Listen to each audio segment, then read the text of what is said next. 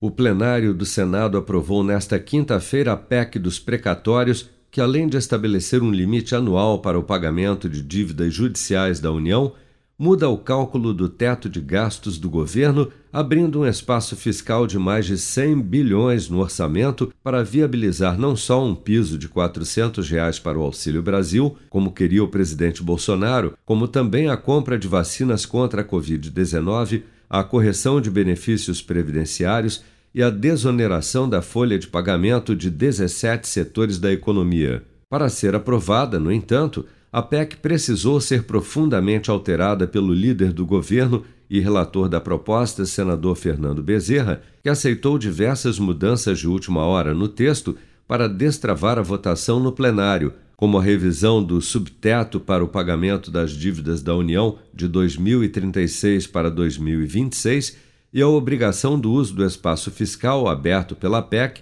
apenas para o pagamento do Auxílio Brasil e de gastos sociais e na área da saúde. Mas com essas mudanças, a proposta ainda precisará voltar à Câmara dos Deputados para reanálise o que, para o presidente Arthur Lira, deverá provocar o fatiamento da PEC para que ela possa ser promulgada na parte em que já foi aprovada pelas duas casas e assim não atrase ainda mais o reajuste e a ampliação do Auxílio Brasil. Então, nós vamos ver o texto comum das duas casas. Esse texto comum deve ser promulgado pelas duas mesas e o que sobrar do texto comum terá que ir para a CCJ, terá que ter admissibilidade, terá que ir para